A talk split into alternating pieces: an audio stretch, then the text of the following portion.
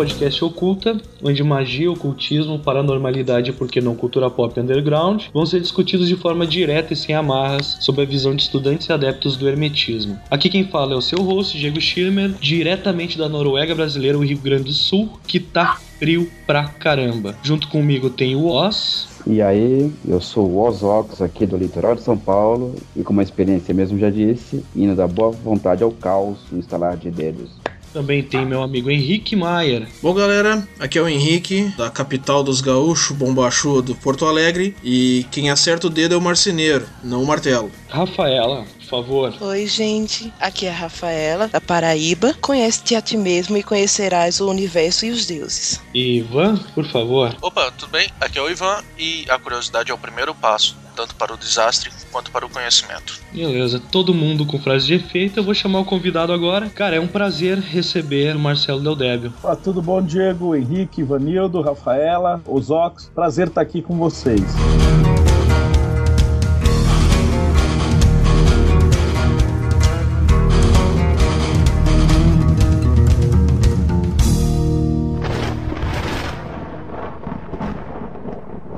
O homem procura o controle da natureza e da realidade ao seu redor desde seus primeiros passos eretos sobre a Terra. Não há uma única cultura que não tenha criado sistemas mágicos, crenças ou religiões organizadas, para não só explicar o que lhe escapava ao entendimento, mas principalmente para contatar os deuses e entidades que controlavam tais fenômenos misteriosos e ocultos. E desde o princípio das eras conhecidas por nossa história, aqueles que ousam ultrapassar as barreiras das tradições fundamentadas, procurando verdades escondidas e poderes ocultos, são considerados, muitas vezes, às margens da sociedade cartesiana. Bruxos, pajés, xamãs, magos e ocultistas. Aqueles que têm o poder de mudar suas vidas através do conhecimento e da magia. Ou para alguns, aqueles malucos de roupas esquisitas e livros estranhos em mãos satanistas a serem queimados da fogueira.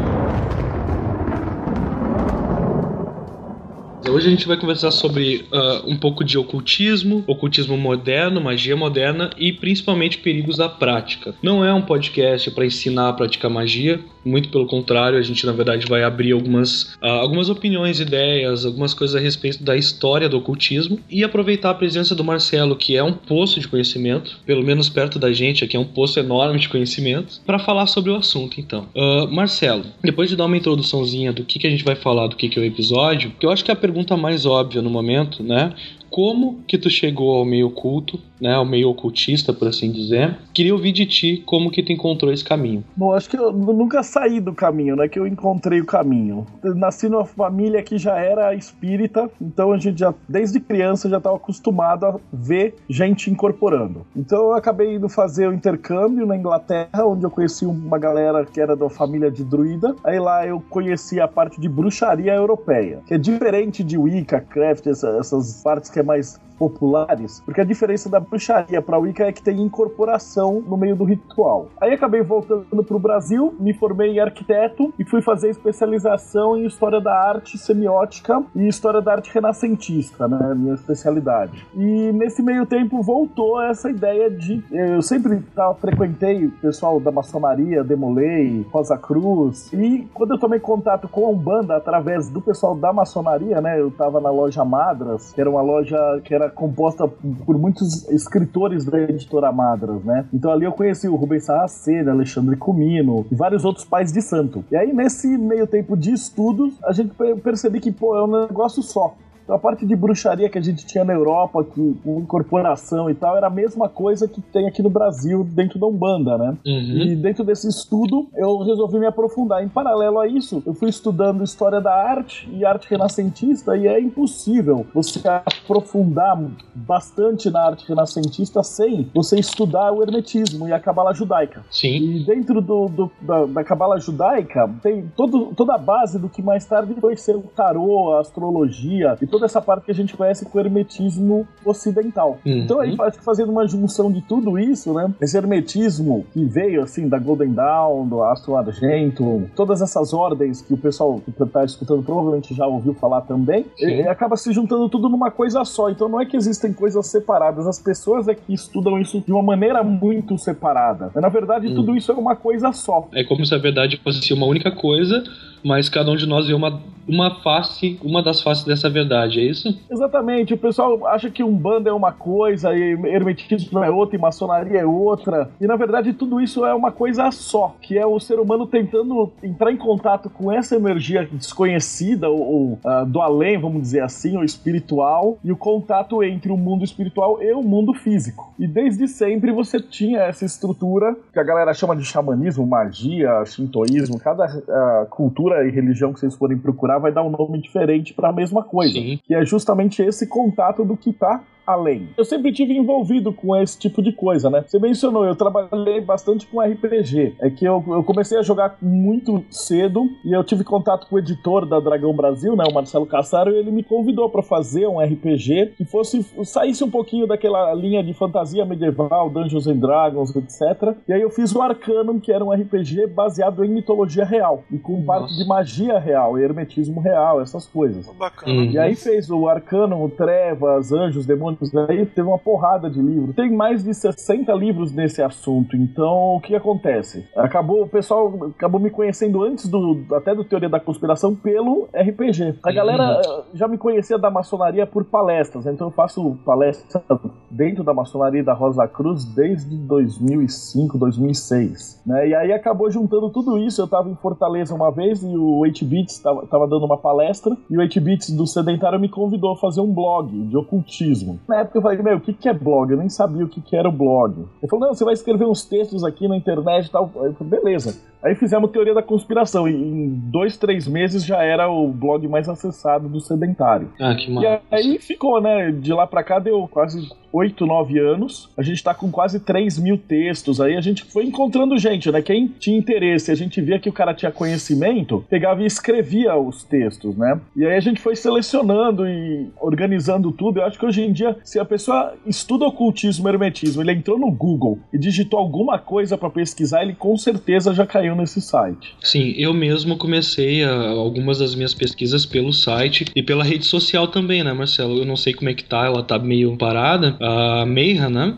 Assim, a gente fez várias tentativas de juntar uma galera de estudioso para debater uh, esses assuntos, né? Então começou dentro da Madras, a gente tinha um, núcleo uh, de palestrantes que se reunia lá na loja maçônica e a gente, um dava uma palestra e os outros falavam em volta, né, eh, de outros assuntos mais que fossem pertinentes. Depois a gente montou no Aia Sofia, também um grupo que era uma palestra pública, aí já era um negócio mais aberto. Aí quando popularizou na internet, tudo, isso que eu tô falando é 90 95, 96, é, é, tempos assim onde a internet estava começando. Primórdios da internet no Brasil. Primórdios né? da internet. Aí a gente fez, quando o Orkut explodiu, a gente fez o Mayhem, que era uma espécie de Orkut, só que era fechado só pra hermetismo, né? O Mayhem, ele durou, hoje ele tá bem parado, porque a galera toda migrou pro Facebook, né? Então o pessoal não comenta mais lá, eles já postam, a gente tem grupo no Facebook, uhum. então praticamente todo mundo migrou de lá pro Face. E hoje o Mayhem é basicamente uma biblioteca gigante, né? Então tem pouca coisa é, sendo debatida ou colocada lá, mas tem muito material disponível. E o próprio blog, né? A gente pegava os melhores textos do Mayhem e jogava no Teoria da Conspiração. Cara, eu fui um usuário extremamente é, assíduo do Mayhem durante um bom tempo. Até hoje eu abro lá para dar uma olhada se tá rolando alguma discussão. É uma pena por um lado, né?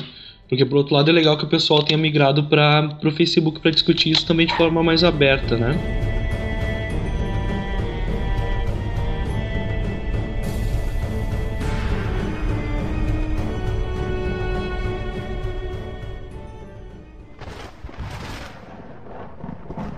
Primeiros humanos a arriscarem os círculos místicos e desenhos mágicos para proteger suas cavernas, aos grandes nomes de magos clássicos da história e da ficção, como Merlin, Crowley, Rasputin ou Gerard Gardner, a magia passou por momentos onde era respeitada e praticada como via de poder e culto oficial de pequenos grupos de iluminados a nações inteiras, ou onde sofria repressão tão grande a ponto de tornar-se objeto de estudo de sociedades tão secretas que mal temos acesso aos seus nomes e motivos de assassinatos em massa e de seus praticantes, não só na Idade Média pela mão dos cristãos, mas ainda hoje em cantos não tão obscuros do nosso planeta.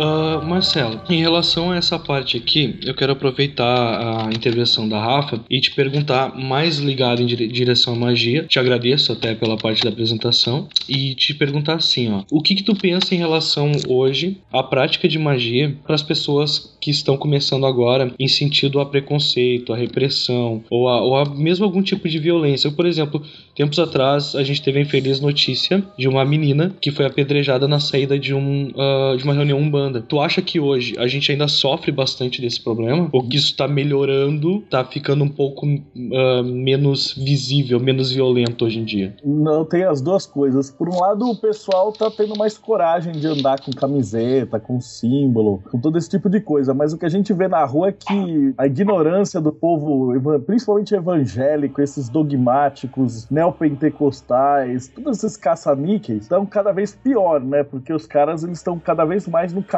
cabresto e se misturaram na política e essa mistura sempre é péssima. E ainda vem por aí o pessoal do muçulmano fanático tá vindo, tá, tá se misturando com os refugiados, então tá, a coisa tá ficando feia. Então eu imagino que daqui a pouco, assim, questão de anos, assim, talvez menos, a galera tenha que se recolher de novo para tornar ordens secretas ou alguma coisa bem mais fechado. Talvez é, utilizando a internet como maneira de se expressar, mas menos publicamente. É, eu, na verdade eu, te, eu vejo, eu entendo né, exatamente da mesma forma, mas uh, embora eu espero de coração que isso não venha acontecer, tem toda essa questão da liberação do conteúdo pela internet, né, da liberação de conhecimento oculto, por assim dizer, que está cada vez mais fácil de ter fácil acesso. Né? Uh, tu acredita que esse acesso possa ser de alguma forma forma. que isso possa ser repreendido de alguma forma, que a gente possa sofrer algum tipo de, de censura por estudar ou em ter acesso a esse material? Uh, sim. Uh, apesar do material estar tá cada vez mais farto, eu tenho contato direto com galera que me manda e-mail que o cara tem que esconder ou manter um fake no Facebook ou manter dois perfis porque o chefe dele é evangélico, a família, os pais da namorada, etc. E o cara, de postar alguma coisa, ele pode eventualmente até perder o emprego. Então a coisa acaba ficando até para algumas pessoas bastante séria, né? Uhum. Então não é todo mundo que pode ir lá e bater no peito e falar, ah, eu sou hermetista, eu gosto de ocultismo, eu estudo, eu vou no terreiro e tal, né? A situação para a imensa maioria que trabalha e estuda a parte de esoterismo é que eles realmente precisam manter uma vida dupla. E isso até frustra a pessoa, porque por mais que ela goste e vai percebendo que esse campo de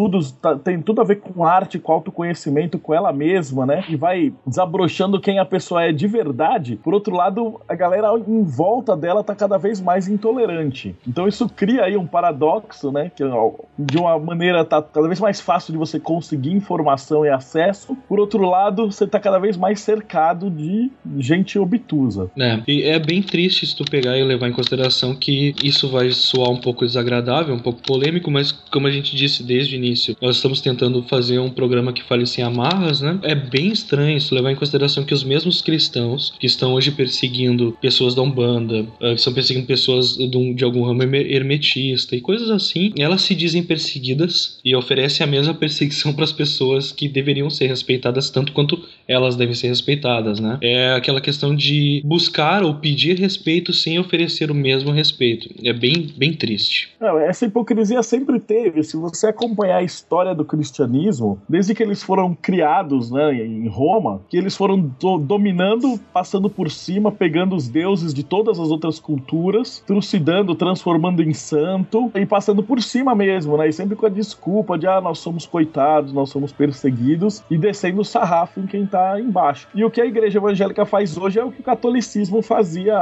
um século dois atrás, né? Então eles estão pegando tudo da Umbanda que funciona, estão transformando esses rituais nos próprios rituais evangélicos e ao mesmo tempo estão descascando em cima, principalmente da, das matrizes africanas, né? Exatamente. Candomblé, Umbanda, uh, o kardecismo menos um pouquinho, porque eles meio que fugiram da, da parte do espiritualismo, né? E o hermetismo, então, ainda é coisa do diabo, aí já é pior ainda, não é. dá pra nem começar um diálogo com esse povo ignorante. É, tem, assim, ó, eu não vou citar o nome da igreja, acho que todo mundo sabe, a igreja daquele cara que comprou aquela rede de TV famosona lá. Tem uh, umas 20 É, aquela, aquela extremamente sensacionalista que tem um nome de. Nome uma- de gravadora. Isso, é, nome de gravadora. Um desses caras aí, desses bispos, né? Eles usam muito de magia simpática dentro dos cultos deles, vendendo a vassoura que vai varrer sujeira espiritual da casa, vendendo a varinha mágica de Jacó, que tu vai bater no muro da casa que tu quer comprar. Ah, mas ao mesmo tempo eles demonizam completamente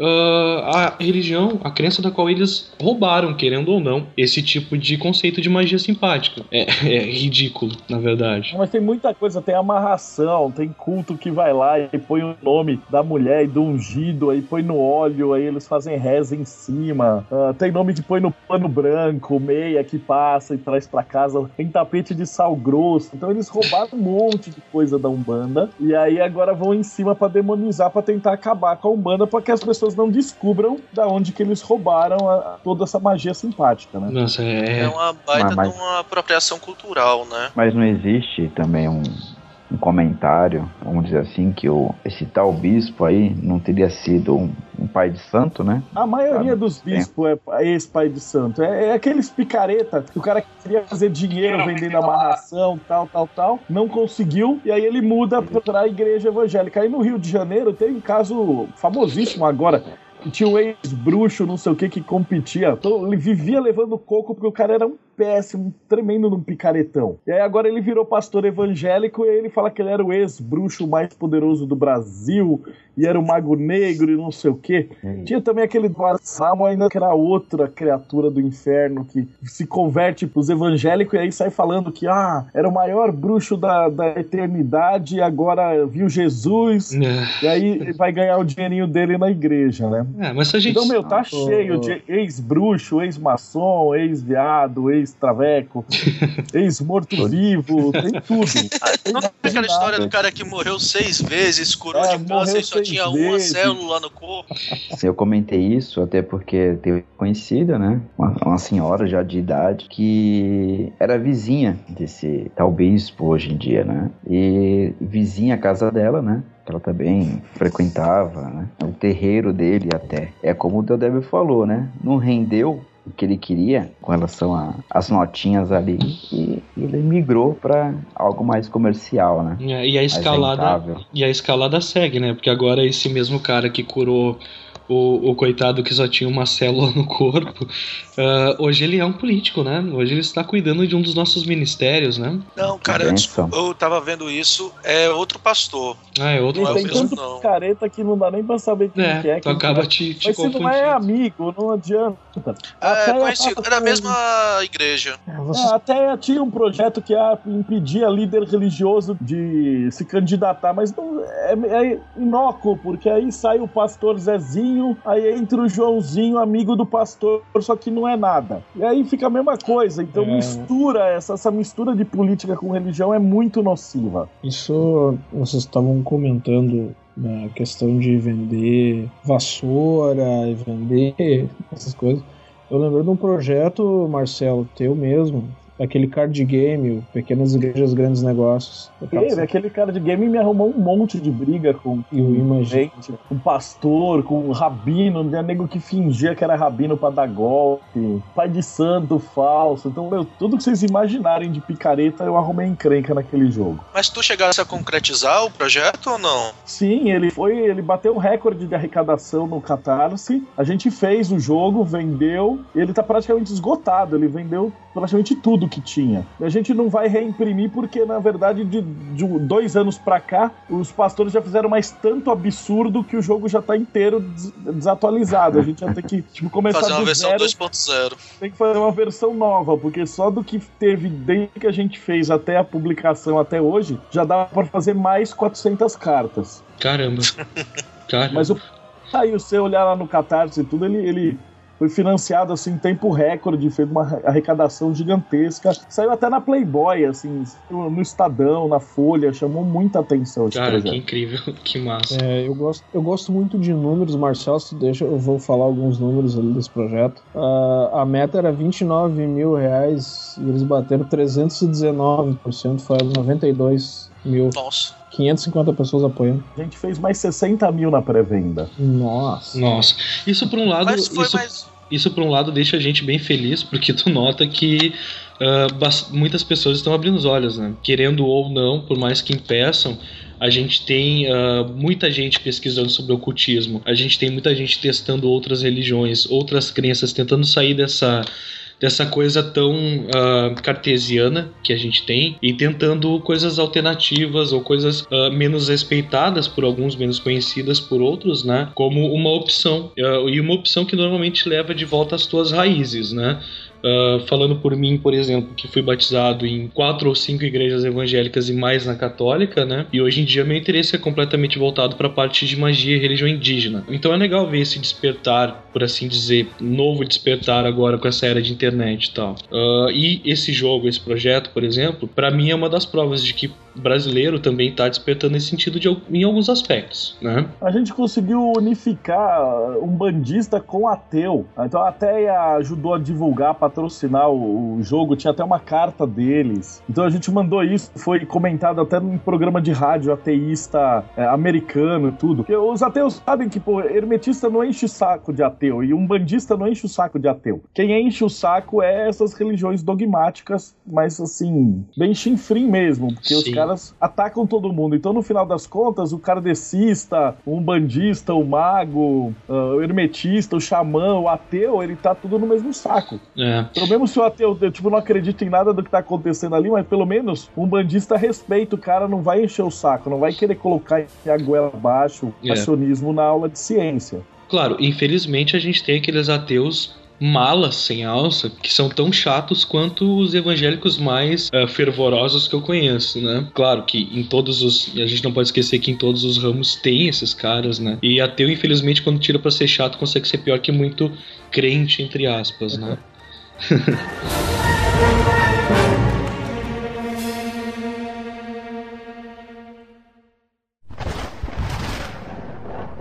As raízes mais antigas conhecidas do ocultismo são os mistérios do Antigo Egito, relacionados com o deus Hermes ou Tote. Por isso, frequentemente o ocultismo é referido como hermetismo. Na Idade Média, principalmente na Península Ibérica, devido à presença de muçulmanos e judeus, floresceu a alquimia, ciência relacionada com a manipulação dos metais, que, segundo alguns, seria na verdade uma metáfora para o processo mágico e desenvolvimento espiritual. Tanto a alquimia quanto o ocultismo receberam influência da cabala judaica, um movimento místico e esotérico pertencente ao judaísmo. Muitos desses ocultistas medievais acabaram sendo mortos na fogueira pela Inquisição da Igreja Católica, acusados de serem bruxos ou de terem feito um pacto com um demônio.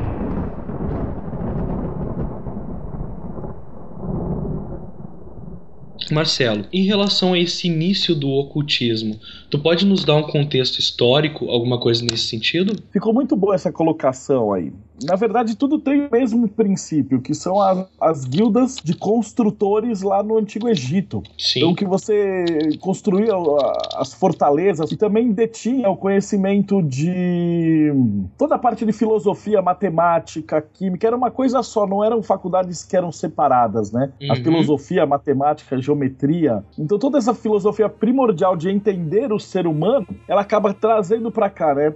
Dentro da Cabala judaica, né? A gente conhece a história do Moisés que codifica tudo e traz lá a Kabbalah judaica como religião. Sim. Mas o que o pessoal não costuma perder ou esquecer é que tem mais duas raízes que brotaram do Egito também. É, uma é a Gnosis, que é grega, Sim. que é basicamente idêntica à Kabbalah judaica. A única diferença é que os judeus eram monoteístas e os gregos eram politeístas. Enquanto o judeu tem as esferas da Kabbalah como qualificações do ser humano, diante de um Deus único, os gregos eles tinham a visão de Deus como natureza uh, antropomorfizando essas qualidades. Então, se você tinha lá de um lado o rigor, misericórdia, beleza, aí você vai ter um deus do rigor da guerra, um deus da deusa da beleza, deus da sexo, da razão. Então, cada intuição, cada coisinha que para o judaísmo era uma qualidade do ser humano divino, para os gregos eram uma qualidade externa da arte. E o terceiro ponto que a galera costuma esquecer completamente é que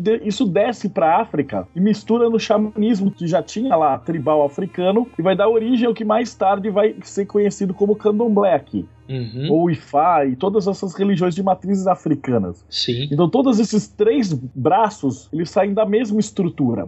Por isso que é muito é, semelhante toda a estrutura tanto da cabala judaica como da umbanda, candomblé, quanto do hermetismo tradicional. Tem muita gente que faz essa, digamos assim, essa comparação, essa ligação, por exemplo, dos tronos da umbanda, do candomblé, dos galhos da árvore da vida da cabala judaica, né? Justamente por ser parecido. É mais ou menos isso? É, não é parecido, é a mesma coisa, só muda o aspecto cultural. Uhum. Por exemplo, dos gregos, esses deuses vão para os romanos. Então, os romanos misturam os deuses gregos com os deuses que tinham ali na Península Itálica e formam os deuses romanos. Que a galera costuma achar que é só tradução, mas não é. Eles têm qualidades diferentes. Então, por exemplo, Zeus é mais um velho barbudo no alto da montanha e tal. Júpiter é mais um, um um nobre guerreiro, ele é mais jovem, ele é mais porradeiro. O Poseidon, ele é um deus mais violento, ele, ele bate, ele afunda os navios, ele é mais briguento.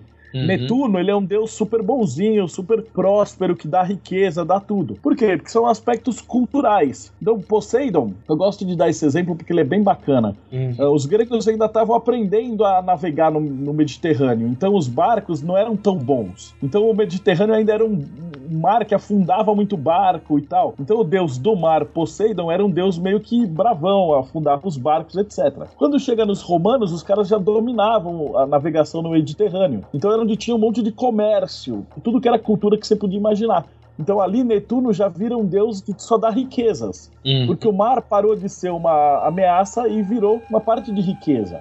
é a mesma coisa o inferno. Você vai olhar o inferno dos vikings, ele é gelado. E o nosso inferno que a gente conhece que vem do deserto é quente. Se você falar pro viking que o inferno é quente, ele vai querer ir pro inferno. Se você falar lá pro cara que tá no deserto que o inferno é gelado, o cara vai querer ir pro inferno. Faz então normalmente sentido. o inferno normalmente é um lugar pior do que onde você tava. Uhum. Então tudo Faz que você sentido. pega de Deus, ele é são os mesmos grandes arquétipos eles são revestidos de uma área cultural. Então, o guerreiro lá, o Thor, ele vai ter um martelo, porque era a arma que ao mesmo tempo era a ferramenta e era tradicional deles. Uh, o Gu vai ter lá a espada. Uh, Ares vai carregar uma roupa de legionário. Então, e assim por diante. Eles vão estar tá qualificados com uh, os aspectos culturais de cada uma dessas, dessas grandes esferas, né?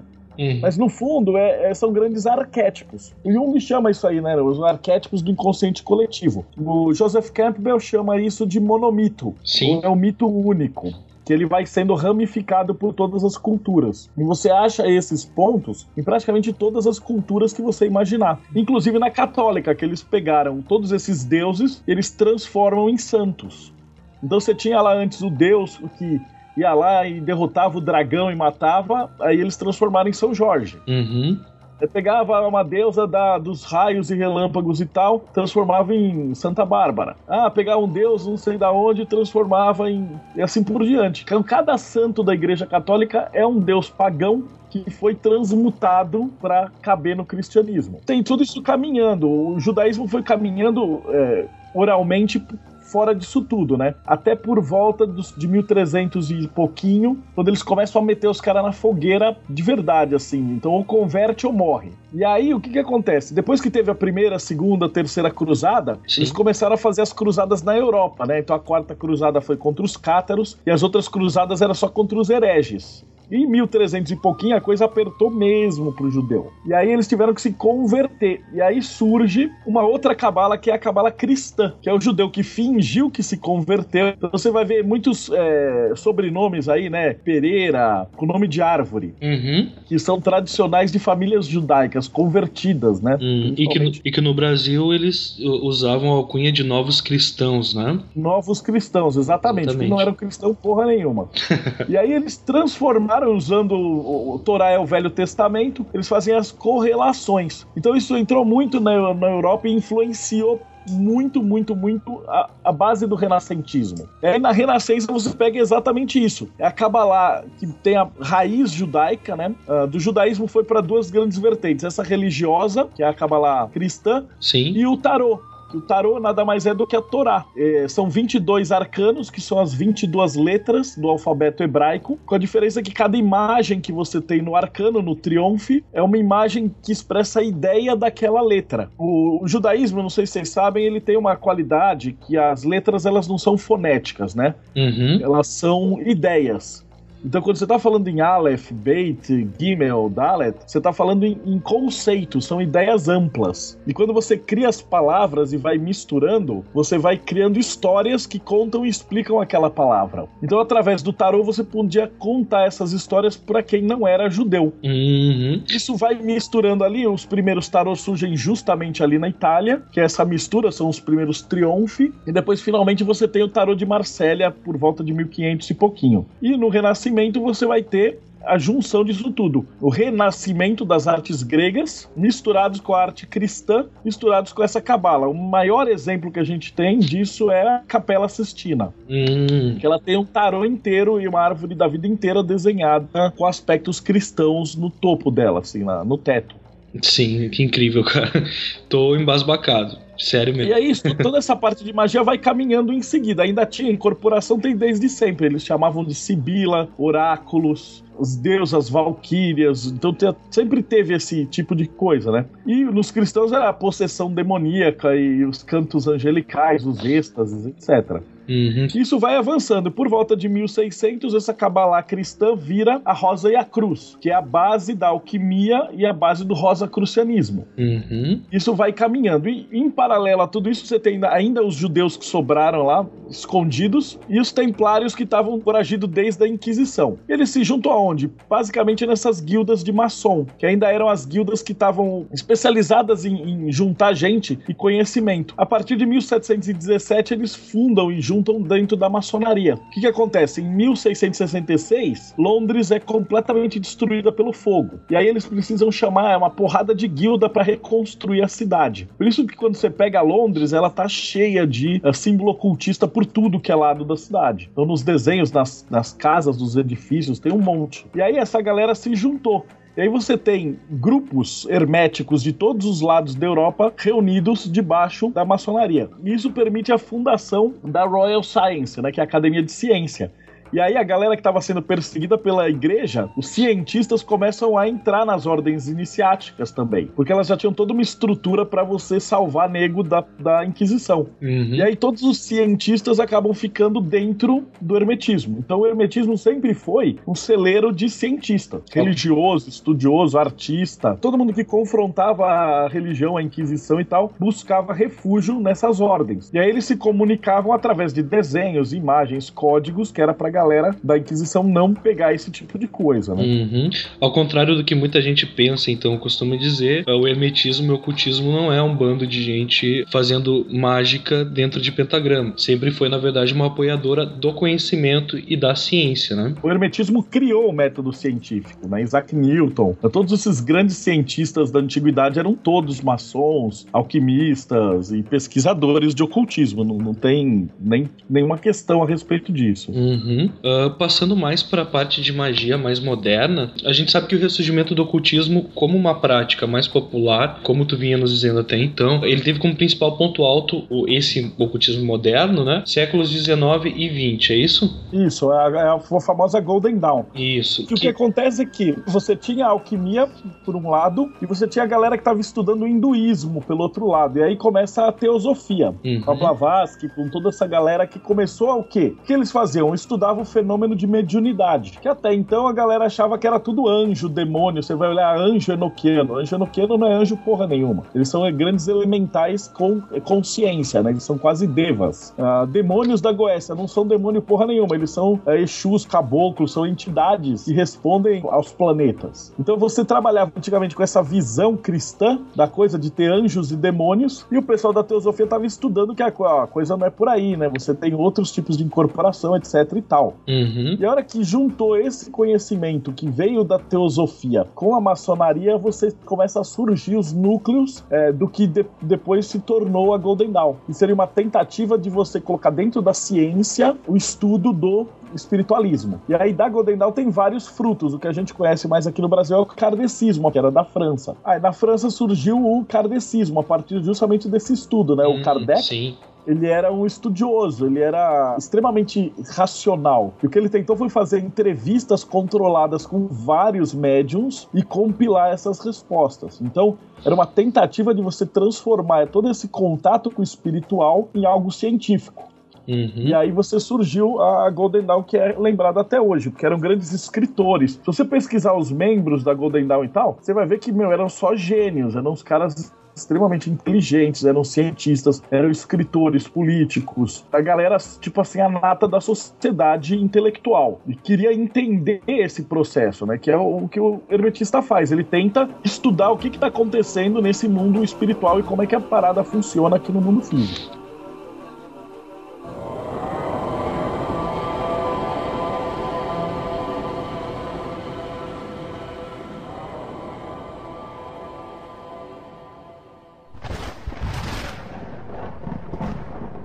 Ressurgimento do ocultismo, como prática popularizada nos mais diversos meios, da forma como conhecemos hoje, teve como principal ponto alto os séculos 19 e 20, com os trabalhos de Eliphas Levi, Helena Blavatsky, Papus, Crowley, entre outros. Também devemos lembrar a importância de MacGregor Mathers e da Ordem Golden Dawn, responsáveis em parte pelo ressurgimento da magia ritualística e que influenciaram fortemente a maioria dos mais conhecidos e importantes magos e ocultistas do século 20. Não podemos esquecer também a contribuição do não tão famoso famoso Franz Bardon, com os seus poucos mais valiosos livros.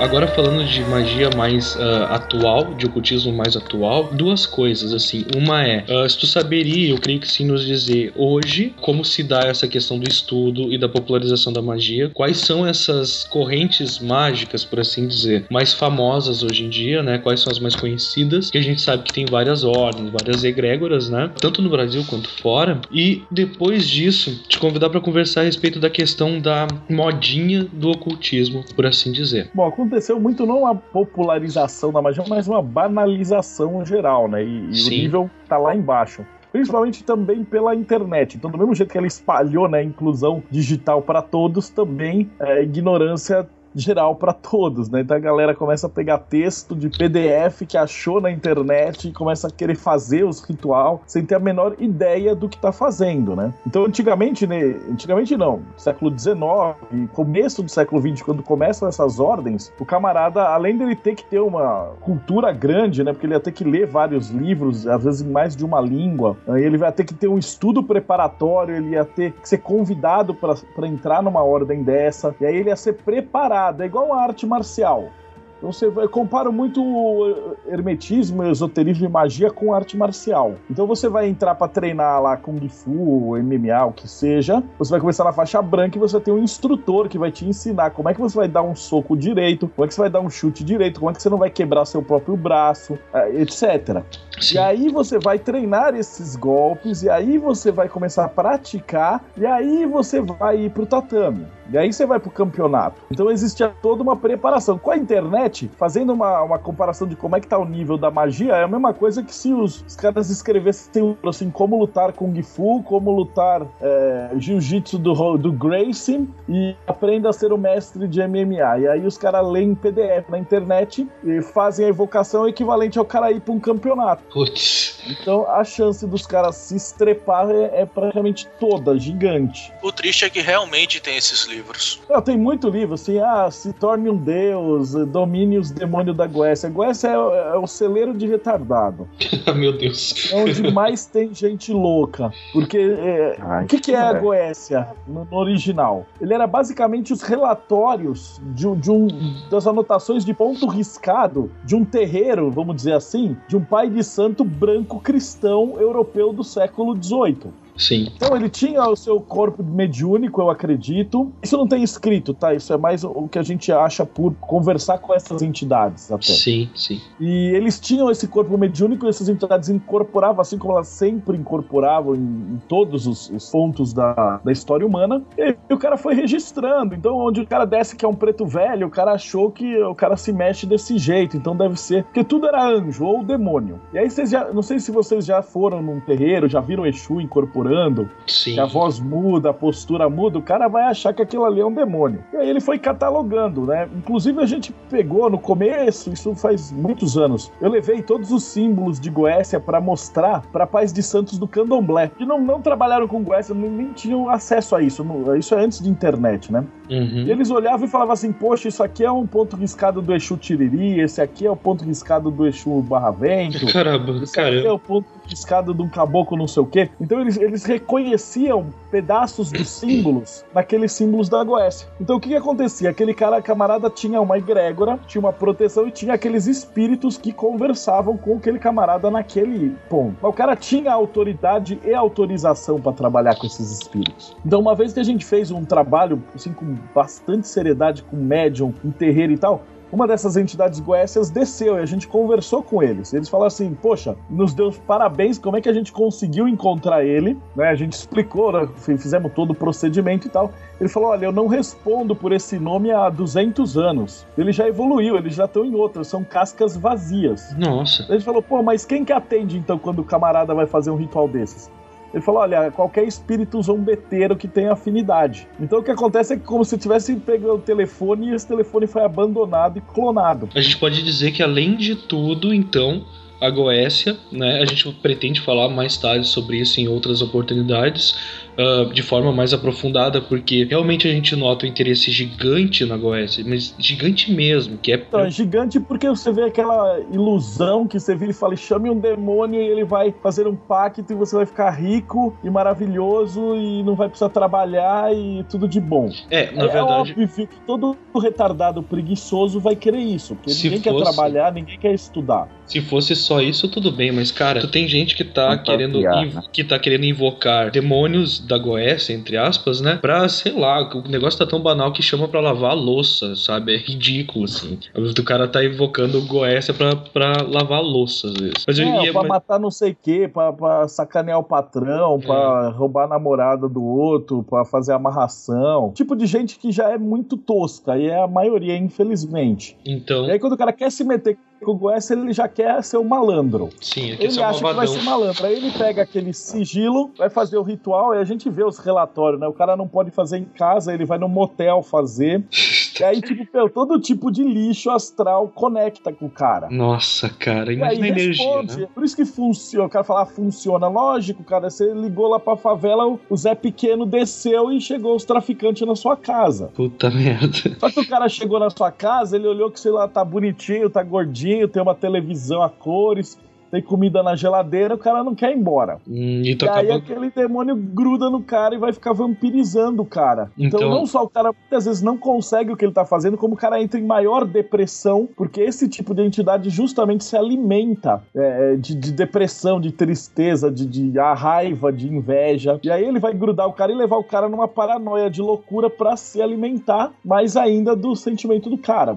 Nossa. Isso que você vê, os nego que se mete com Goiás hoje em dia, principalmente na internet, Facebook, nessas porras, você vê, o cara tá, tá sempre fudido. Você nunca vê um cara que fala, pô, deu certo, eu tô rico, tô maravilhoso. Não tem. Caramba, cara. E eu não, eu na verdade assim, eu tive contato com algumas pessoas que diziam ter praticado Goécia e que pararam de praticar Goécia porque se ferraram. Mas então a gente pode dizer, concluindo a minha pergunta, que ah, além de tudo, ela é desatualizada e, e perigosa. Ela é extremamente desatualizada. Eu pratiquei bastante a Goécia com a galera do terreiro, mas a gente fazia isso com seis, sete magos treinados, eh, com médiums treinados, dentro do terreiro, com Exus incorporados para proteção. Aí fazia o ritual e aí o Exu do lado de lá tentava trazer essa entidade pra gente ver qual é que era. E nada mais é do que isso, é um- era um terreiro da antiguidade. Só que você imagina que assim, pega o seu celular, por exemplo. Então eu tô ligando aí pro Diego, pro, pro Henrique, pro Ivanildo. Aí de repente você deixou seu celular e a galera publicou um livro onde põe o seu celular.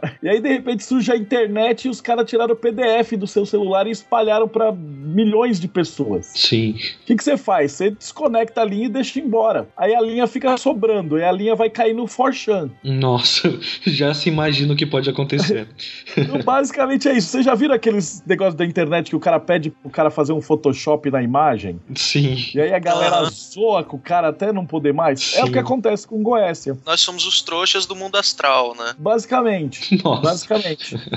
Porque isso era, é, só valeu há 200 anos, tá muito atrasado. E, e os caras jamais nem esperavam que isso fosse publicado na forma de livro. Isso era pra ser copiado à mão pelos, pelos adeptos. A hora que foi publicado em livro, aquilo ali já perdeu a força. A hora que isso é reproduzido milhares de cópias, invocado por galera que não tem nenhum conhecimento, imagina a merda que ia dar. Você acha que o cara que acabou de pegar um ritual de Goécia na internet, ele vai tentar chamar um demônio. Vamos supor que fosse mesmo um demônio. E aí vem um demônio de Salomão. Então, tipo, o demônio tem 3 mil anos. Meu, quem que você acha que vai ser o escravo de quem? Um moleque que tá chamando o ritual que ele viu na internet ou um demônio de 3 mil anos? Que tava de boa lá descansando, né? Então, cara, o melhor que pode acontecer quando o cara se mede com Goécia é não funcionar.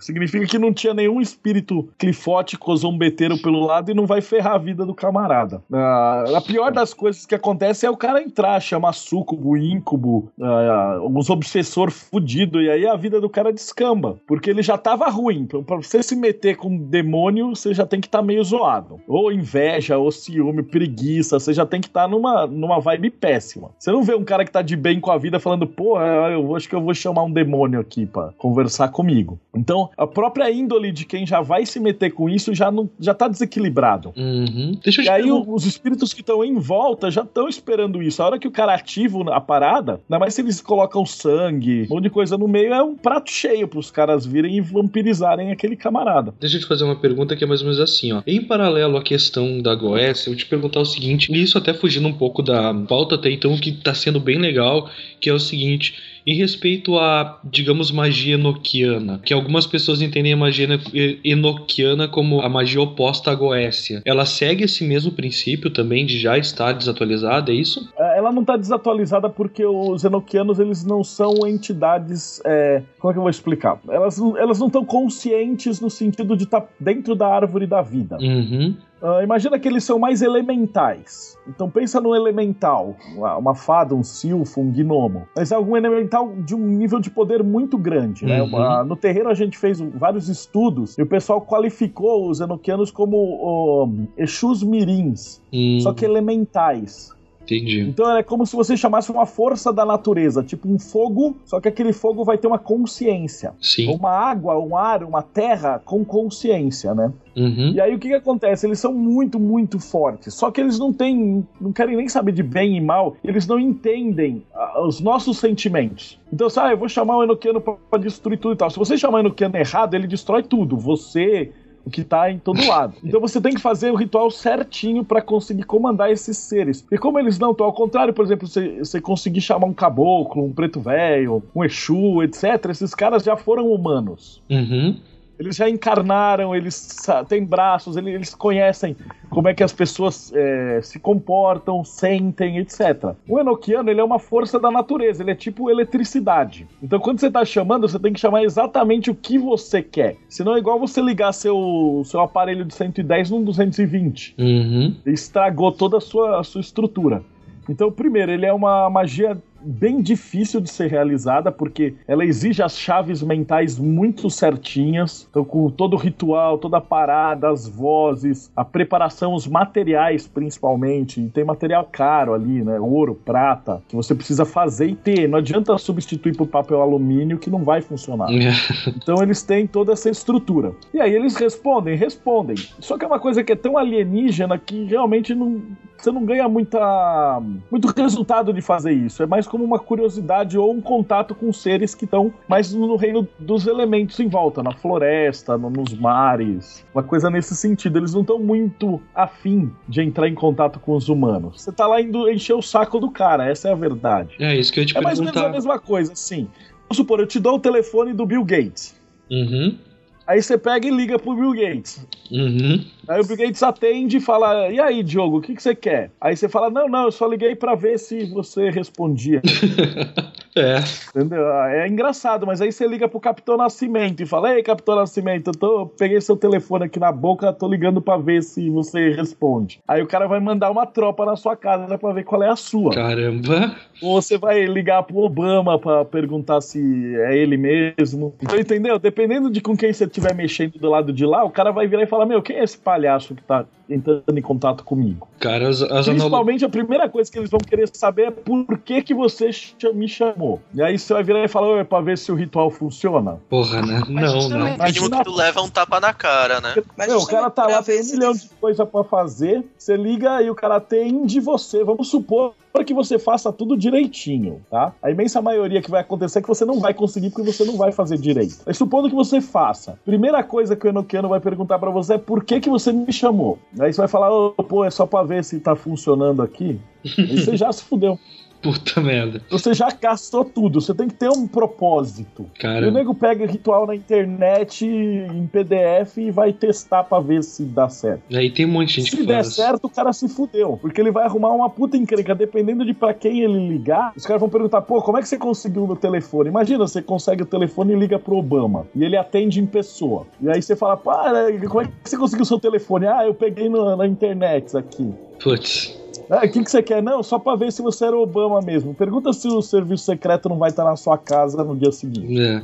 Rafa, tu ia perguntar alguma coisa? Não, eu só ia dizer assim, que justamente por esse nível de dificuldade dos enoquianos, é que talvez lime muita coisa e não chegue ao nível de banalização da Goécia hoje, por exemplo. É a sorte de quem tá se metendo com o Enochiano, é que em 99% dos casos não vai dar certo, porque eles não têm capacidade pra fazer. É o perigo de força cega, né? É força cega, é exatamente o que você falou, Ivanildo. Ele é cego, ele não quer saber. Ele só quer saber que tem um humano enchendo o saco dele, ele devia estar fazendo alguma coisa na natureza. Ele tem função, nenhum desses anjos. Anjo, eu tô usando o termo anjo, mas não é anjo. Nenhum desses deva. É vagabundo, o cara tá trabalhando, o cara tem coisa pra fazer. Sim. Você tá interrompendo ele. Quase um conceito do plano físico mesmo, né? Do ser humano com a natureza, né? Não é todo mundo que vai estudar a natureza, né? Um furacão, o mar, né? Tem que ter muito estudo atrás disso, porque é aquele que vai pela curiosidade ou pelo maneirismo, né? A tendência é não, não voltar, né? É qual de vocês que colocou a frase lá da curiosidade é o que dá as catástrofes? É isso que acontece com o. Enochiano. Então a galera fica, ah, achei na internet você poderoso. Puta, é, é chamar a catástrofe. Principalmente porque o cara não tem nem propósito, ele não sabe nem o que ele quer. E falar pro Enochiano, ah, eu quero ser rico e tal, eles não têm, eles não têm ideia desse conceito. Então você tem que entender o que você tá pedindo pra ver até se é alguma coisa que tem a ver com a natureza elemental dessa criatura Sim. vai, ah, são muito poderosos, são extremamente poderosos. Mas por serem isso, justamente eles já têm o que fazer. Então você tá tirando esses, essas entidades da função delas. E aí ela vai olhar e falar: Meu, quem é essa pulga que tá enchendo o meu saco e querendo que eu faça um negócio que eu não sei o que, que é?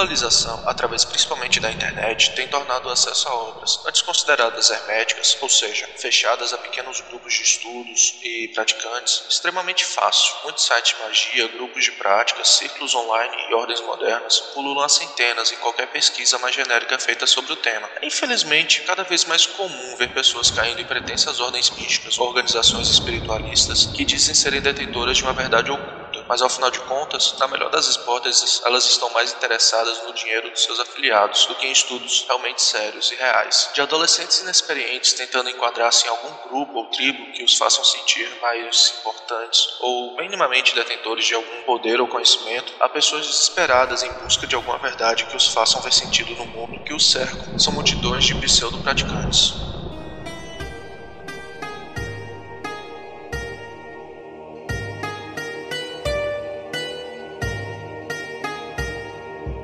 Eu te pergunto assim, ó, primeiro, antes de qualquer coisa, o que que tu acha, o que que tu acredita que tá ligado a essa busca é, incessante, às vezes até obsessiva de muita gente que tem se interessado pelo ocultismo, ah, seja através da, inter- da internet, seja através de ordens, mas ah, o que que tu, como que tu entende isso? Por que, que isso acontece? O que, que tem empurrado cada vez mais gente nesse caminho hermético? Então, pela internet na Goécia, no Oceano, etc., infelizmente deve ser a preguiça e vontade de ficar rico, milionário e ganhar na loteria sem trabalhar. Sendo que arte e magia é justamente para você trabalhar mais. Então, a magia vai servir para você descobrir qual é a sua função no universo, né, no seu autoconhecimento. E aí, quando você descobre a sua função no universo, você vai exercer a vontade do universo. Ou seja, você vai trabalhar mais. Então, ninguém consegue usar magia para ah, eu vou ganhar na loteria, vou me aposentar e vou ficar vagabundeando o resto da vida. Não vai. Então, quando você tá fazendo rituais e qualquer tipo de magia, ele vai te colocar, por exemplo, na sua profissão, né? O Diego falou que é cozinheiro. Se você ama a sua profissão e essa é a coisa que você mais gosta, você pode usar magia para quê? Pra, ah, eu vou querer ficar num restaurante mais conhecido, eu vou querer inventar um prato que ninguém inventou, eu vou querer ter o meu próprio restaurante, e assim por diante. Eu vou querer ter uma cadeia de restaurantes, eu vou Sim. ter que cuidar da minha marca no mundo inteiro. Então, isso é o que a magia pode fazer. Aí você vai falar, eu vou fazer e chamar as Goécias, porque aí eu vou ficar rico e aí eu não vou fazer mais porra nenhuma. Obviamente não vai funcionar. Então, a magia ela serve basicamente para fazer com que você se descubra. Descubra o que, que você pode fazer no universo, né? Então, esse é o, correto, o uso correto do autoconhecimento e é para que ele vai se prestar. E outra, se você tem o seu sagrado anjo guardião e se você fizer um pacto que você quer usar isso pro hermetismo e pra autoconhecimento e daí desviar, a pancada vem pior do que se fosse o Enochiano. Uhum. Em vez de te dar o dinheiro na carteira, ela vai te dar o, a ferramenta para que tu vá atrás disso, em resumo. Exato, ela pode abrir uma, uma oportunidade maior. Tipo, você ter vai, a sorte de encontrar um chefe que você conheça no evento. Uhum. E aí conversar com o cara. Então ele, ele, ele faz coincidências, né? A magia é meio que a arte de trabalhar as coincidências. O Alan Moore escreveu isso no no Constantine, uhum. que magia, magia não existe, é, é, simplesmente sorte. Então você trabalha o universo para ele conspirar para que você tenha muita sorte. É, e você muda a realidade ao seu tá redor, preparado. muda a realidade ao teu redor para que a tua realidade mude, né? Perfeitamente. Trazendo a Baila, um nome bastante conhecido dessa galera que curte magia através da internet, embora Crowley tenha sido um cara genial, a gente, eu pelo menos entendo isso, mesmo sabendo que como pessoa, quem sabe ele não tenha sido um exemplo, né? Eu te pergunto assim: tu acredita que essa, quem sabe, banalização ou massificação da magia, ela tenha surgido através daquela filosofia de Crowley que muita gente não entende quando ele diz de que nada é sagrado e nada é secreto? Também. O Crowley ele tem uma característica muito engraçada que ele. Todo mundo conhece ele, ah, o grande mago e tal, mas existiam outros magos tão competentes quanto ele. Né? Eu, pessoalmente, eu gosto mais do, do Arthur Waite do que dele. E do, do McGregor Matters, de todos os outros, eles eram mais cênicos, né? O, o Crowley era meio doidão. E ele ia experimentando as coisas, ele era meio porra louca. O que, que aconteceu é que, provavelmente por magia dele, por todos esses movimentos que ele fez, é, a, a cara dele saiu no álbum dos Beatles. Sim. E a partir do momento que a cara dele foi pro álbum dos Beatles, o cara disparou. E aí, de repente, ele virou o Michael Jackson dos ocultistas. É, ele era bom, sim. O tarô dele é o melhor tarô de todos os tarôs. O cara era uma sumidade.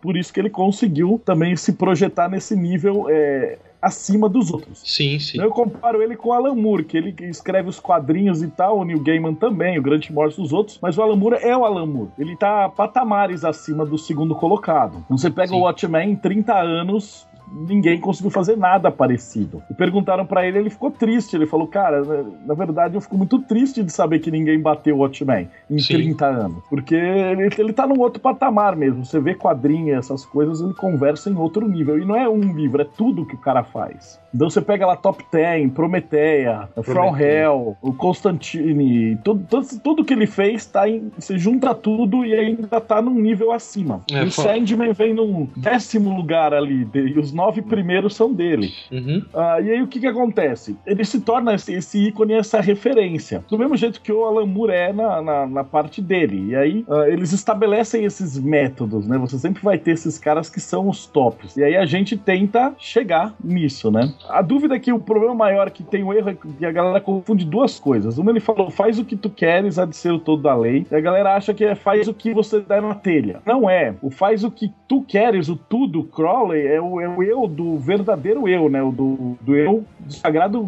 anjo guardião. Uma vez que você descobre a sua verdadeira vontade, a sua vontade é diferente de desejo. E a sua vontade, ela é guiada por algo muito superior. E a galera acha que faz o que tu queres é, ah, faz putaria, faz zona, ser um baderneiro. E não é. Então isso é uma das coisas que desvirtuou muito a parte, principalmente na Telemann, do que era, do que deveria ser e do que tá sendo. Aproveitando o comentário sobre Telemann e enfiando uma outra pergunta aqui, Marcelo.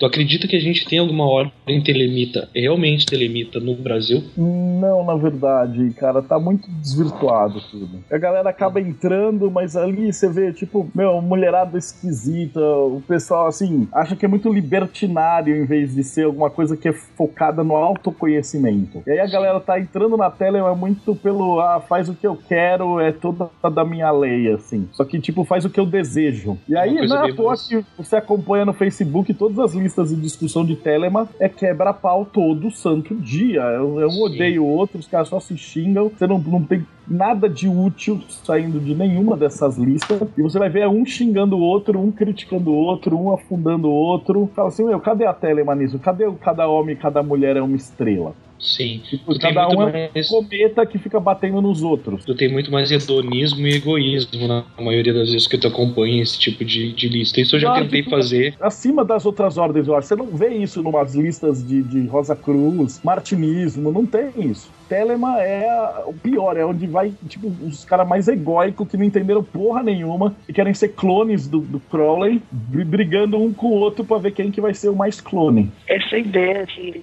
de ser livre, né, teoricamente ou entre aspas, é muito convidativo para a ignorância. Se você procura, se você não tem nenhum conhecimento aprofundado sobre nada e você se depara com a Telema e com essa ideia de libertinagem, de fazer o que quer, né, teoricamente, então chama muita atenção. Por isso que eu acho que ela está tão banalizada e você não consegue tirar nada mais profundo, digamos, de uma discussão sobre ela. É, não tem. No Facebook você acompanha, eu, eu tenho, assino acho que um monte de lista da Telema, mas não dá a menor vontade de comentar. Nada. Porque o cara coloca alguma coisa, aí vira o campeonato de ego pra ver quem que decorou mais livro do Crowley. E aí campeonato de citação, e aí um xingando o outro e falando que os outros estão errados e que qualquer um que tenha qualquer outra ordem tá errado, que só o que o cara leu ali tá certo, e aí um outro tá xingando, e aí, putz, em três, quatro comentários o negócio já degringolou. Fora a galera que vai lá só pra zoar. Então você vê que não, não acabou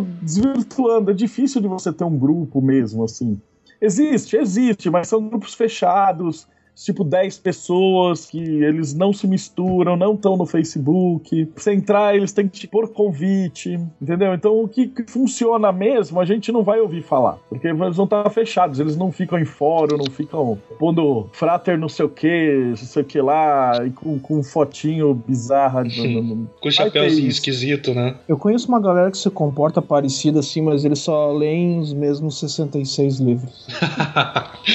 ah, mas é a mesma coisa que acompanha acompanhe nas outras. Por exemplo, você vai estudar Kabbalah judaica, a primeira coisa que o Rabino vai te falar é que Kabbalah hermética e alquimia é tudo baboseira. Hum. Que só existe Kabbalah judaica. Aí você fala, porra, mano, assim não dá, né? É que a galera mistura religião no meio. E a Telema é, querendo ou não, é uma religião. É uma ideologia, mas o Crowley considera como uma religião. Tanto que ele escreveu a, a geologia dele, né? Uhum. Que é a descrição de um santo. E a galera trata ele como São Crowley também. São Crowley. Os livros são livros sagrados que você não pode nem ler, nem comentar, nem não pode questionar nada. E aí eu acho que já, já era, já caiu. Não fica muito diferente daquela outra galera que fica jogando versículo um na cara do outro, né? No fim das contas. Não fica. Mas tudo descamba. Até o kardecismo que começou como uma ciência depois de Chico Xavier. E aí é, virou o quê? O católico que tem medo de fantasma.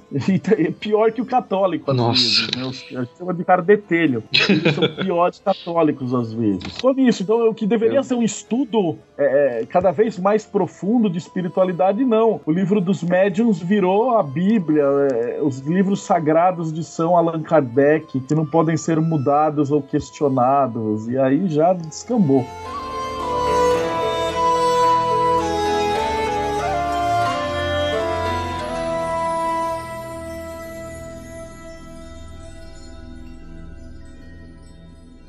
Aproveitando esse gancho que a gente uh, usou do Alan Moore, eu quero te fazer uma pergunta bem específica, tá? E ela tem a ver com o assunto. Tempos atrás eu li o Pop Magic do Grant Morrison, tá? O que que tu acha em relação a esse tipo de obra? Falando também um pouco do Pop Magic, né? Que tenta trazer a magia de uma forma realmente pop, popular e teoricamente fácil. Que uma das frases que eu li no livro é justamente assim: magia é fácil. E, bom, depois de alguns anos tentando me tornar um adepto, por exemplo, eu chego à conclusão que não. Magia é extremamente difícil e trabalhosa, mas essa é a minha opinião. Eu te pergunto em relação a ti, Marcelo, o que que tu pensa em relação a isso? E, e até mesmo da magia do caos. O que que tu pensa em relação a essa magia do caos? Porque tem muita gente que diz, não, é fácil, tá? É só eu trocar a vela por uma lanterna, trocar o, uma erva por uma florzinha que eu comprei de plástico aqui e vai funcionar igual, porque o que importa é a minha intenção. E aí que tá, o que importa é a intenção. O problema é que a maioria da galera que estuda a magia do caos não estuda, eles acham que é só boa vontade, não é só boa vontade. É, de novo, comparando magia com, com arte marcial, se você acha que é, a magia do caos ela tem a possibilidade de virar um Jet Kundo. Então, quando o Bruce Lee criou o Jet Kundo, o Jet Kundo é a magia do caos das artes marciais. O Bruce Lee não queria nem dar um nome pra arte dele, porque ele achava que simplesmente dar um nome já limitava a arte, né? Então, o que, que é o Jet Kundo? Ele pega os melhores movimentos do boxe, o melhor melhor chute, o soco do Wing Chun, o avanço da esgrima, etc. Ele vai combinando. E ah, o soco ficou melhor aqui, ele pegava e chupava um, um, soco de outra arte. Ah, o chute aqui do taekwondo é melhor, então ele pega o chute do taekwondo. E assim por diante. Ele ia sendo, ele fala, né, be water, ou seja, água. E a magia do caos deveria ser isso. Tanto que se você pegar a obra do Austin Spare, que é uhum. o, o, papa lá da magia do caos, o cara era um gênio de magia cerimonial. O cara era um puta de um estudioso. Sim. Depois que ele estudou tudo, ele virou e falou, ok, eu entendi tudo, então agora eu vou fazer esse jeito, que é o jeito que eu quero, porque eu sei que eu tenho as chaves. Então ele tinha uma autoridade, ele tinha um conhecimento, tinha uma preparação para fazer o caos. E a galera acha que magia do caos é magia da zorra, e não é magia da zorra. Não adianta você pegar um negócio que você vai querer despachar pra manjar e levar na pedreira e achar que vai dar certo. Não vai. Então, magia causa ela tem seus limites aí, né? Não é tudo pode, tudo fazemos. Sim, e mesmo a magia As do caos. que realmente se dedicam a estudar a magia do caos, eles conseguem ter resultados excelentes. Eu uhum. conheço vários magistas do caos, os caras conseguem. Aí a magia é fácil, ela flui. Uhum. Entendeu? Você não precisa pôr um hobby, fazer tudo assim. Mas se o cara fizer tudo o ritualzinho direito, a, a conexão direita, a vontade direita e tá preparado nisso, né? Ser equivalente de fazer os abdominal, as flexão de braço, dar os socos e ter um treinamento físico, né? Uhum. Aí você consegue, pega uma coisa da maçonaria, uma coisa do xamanismo e vai testando. Você fala, isso aí funciona? Funciona, eu uso. Uhum. Ah, isso aqui funciona? Não funciona, aí você descarta. Aí você vai usando o que, o que te interessar. O problema é que a maioria que o cara que se mete do zero na magia do caos, os caras não sabem o que escolher. Funciona. Sim.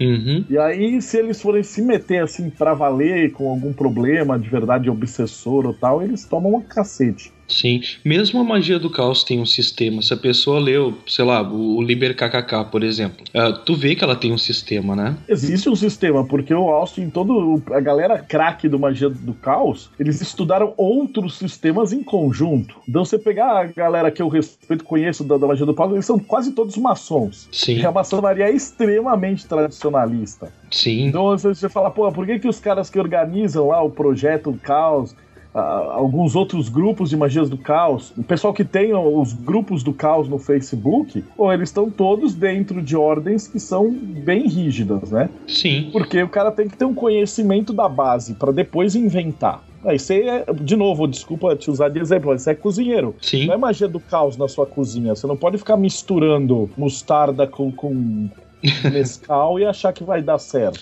Né? A Dá pra fazer então, churrasco então, de melancia, come... né? Você começar a inventar ser o cozinheiro do caos, você tem que ser um puta cozinheiro e, e, ter toda a noção de que molho que vai no fogo e que molho que não vai, e o que, que é doce. E aí você inventa. É, ou então, isso. É basicamente, fazendo uma comparação, é exatamente. É, é comparando com a cozinha, magia, Sim. alquimia com cozinhar. É, ou isso, ou eu posso cozinhar só pra quem tá de larica, né?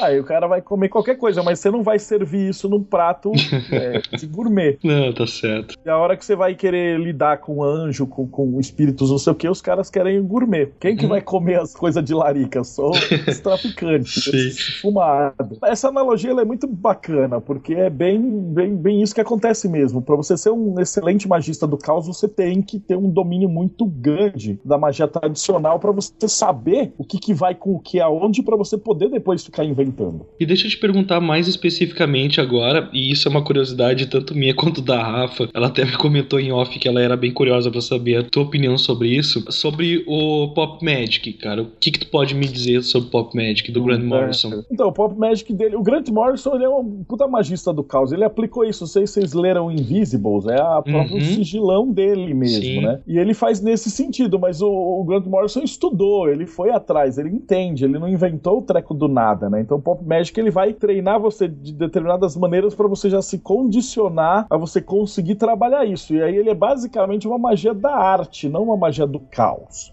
Sim. Né? Então você faz desenho, você faz o sigilo, você trabalha dos jeitos de você conduzir a sua vontade. Mas não é uma magia da zona, é uma magia que tá é, popular mesmo, ela é do, colocada de um jeito bem simples. O Alan Moore fica anunciando há anos que ele vai lançar lá um guia kit de magia para as crianças e tal. Mas ele não, não- Ele ficou enrolado lá com Jerusalém. Eu nem sei se ele tá ainda fazendo esse projeto. Mas o Alan Moore tem cara de ser um magista bem mais ritualístico, assim, com anel, com, com as, as É. coisas dele. Ele assim, tem um né? jeito de ser bem. Se tu fosse fazer um.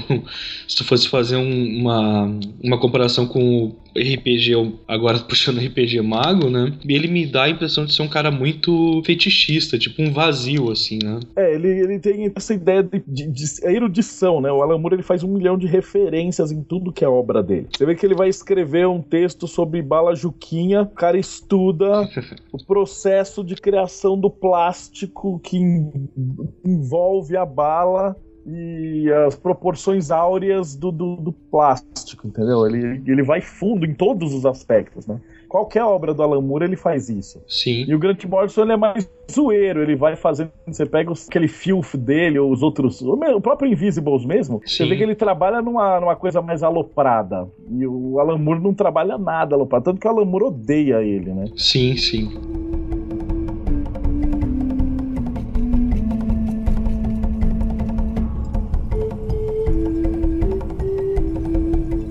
Quais são os perigos, os maiores perigos da prática de magia irresponsável? E se tu puder ilustrar de alguma forma, por favor, ilustre, tá? A gente já ilustrou na conversa de Goécia. Qual- Sim, qual- que, sim. que pior que pode acontecer se você chamar um traficante do morro pra vir dormir na sua casa? É, é, a analogia foi a melhor de todas, né? Acabou. Você tá. Magia você tá trabalhando como um espiritual. E, a- e a sua intenção e a sua aura, o seu estado de espírito e, e principalmente a intenção.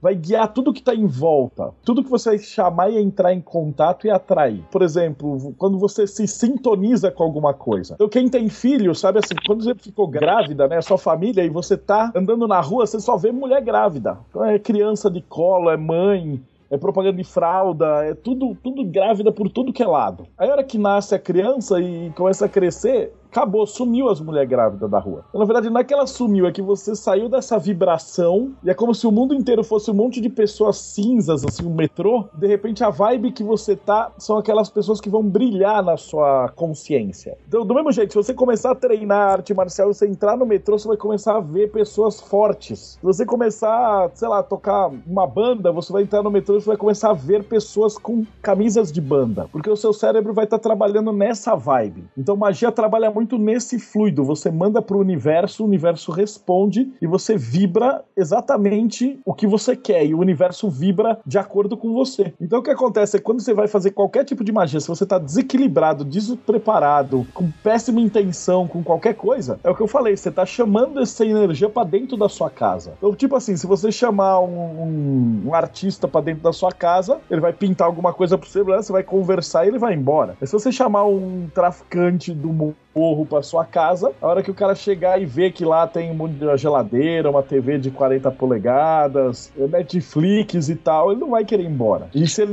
e cada entidade, cada, cada energia de trabalho se alimenta mais dessa energia. Então, você chamar um artista pra sua casa e ficar comprando tinta para ele, e pincel e, e, colocando quadro na sua casa, ele vai ficar lá, você vai pintando. Enquanto você não expulsar ele de lá, ele tá fazendo quadro. Uhum. O problema é que, com energia mais baixa, a hora que ele vai olhar que tá no bem bom, ele não vai querer sair. Se ele se alimenta de desgraça, inveja, o, o sentimento que você o chamou, ele vai forçar a situação na qual você fica alimentando essa energia. Uhum. Até criar uma egrégora. Então é por isso que a pessoa começa na magia pelos motivos errados. E aí ele acaba degringolando mesmo. O cara vai só afundando. Porque ele tá cada vez mais se atolando nesse tipo de energia. Então, a, a, antes de você começar a estudar magia, você tem que começar a tentar se centrar então, fazer os exercícios básicos, ver o que você quer, tentar achar o que a gente chama de verdadeira vontade, se equilibrar. E aí tudo funciona. Já aconteceu contigo, de quem sabe na época de inexperiência, por assim dizer, tu ter tido algum tipo de revés, assim? Nesse sentido? Ah, acho que eu tive muita sorte, na verdade, porque o trabalho que eu tenho feito, mesmo esse livro de cabala e tudo que eu tenho escrito, é, é sempre com muita ajuda de guia. E eu descobri, eu peguei vidas passadas e outras coisas, então eu estou trabalhando para fazer, é uma espécie de missão, vamos dizer assim. Como escriba na, na Biblioteca de Alexandria, fui monge copista, uh, trabalhei com, com laboratório, já fui da maçonaria operativa. Então, quase todas as minhas vidas eu tenho trabalhado com isso. Uhum. E uh, os guias dizem que é meio que uma obsessão minha desde que a biblioteca da Alexandria pegou fogo. Que, pegou não, tacaram fogo nela, né? Uh, eu e uma Sim. equipe temos reencarnado e tentado é, trazer esses conhecimentos de volta. Cara, que então a gente, toda encarnação a gente tenta fazer esse tipo de coisa. Então a galera que tava na origem da, da Golden Dawn, o pessoal que tava nessas ordens então são outras reencarnações nossas. E eu sempre trabalhei com isso. Então desde que eu era criança mesmo, eu já fui guiado para esse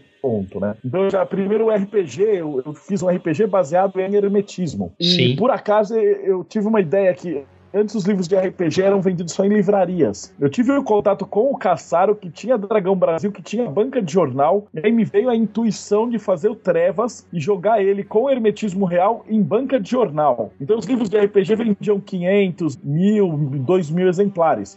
O Trevas vendeu 40 mil. Caramba. E a galera que jogava Trevas 15 anos atrás são os caras que têm 35 anos hoje. Então esses caras que cresceram curiosos do hermetismo são os caras que entraram depois na Demolay, entraram na maçonaria, entraram na Rosa Cruz, estão estudando e aí eles estão fazendo coisas, né? Uma, um, uma, um negócio que eu gosto de contar que sempre me deixa emocionado é que uma vez eu fui fazer no, no hospital fazer uns exames de pedra no rim, né? E aí eu tava sentado esperando o resultado do exame e de repente desce uns três médicos assim assim, da, da porta, assim, ó.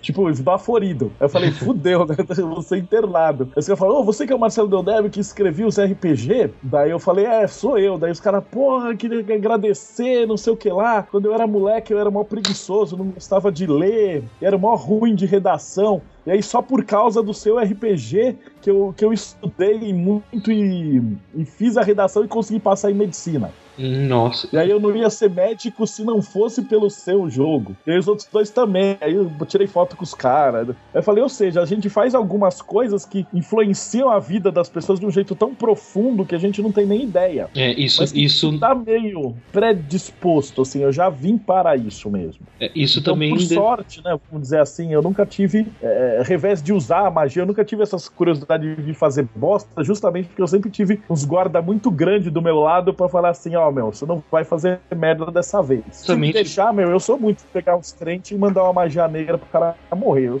se meu me Deus. deixar, eu não tenho paciência, não. Caramba. Mas os guias que estão tudo em volta, cara, eles estão sempre vigiando. Digamos que eu tô meio que numa condicional, né? Eu não, não, não sou o anjo salvador, eu sou o cara que tá, tipo, pagando os karma, os débitos. Nossa.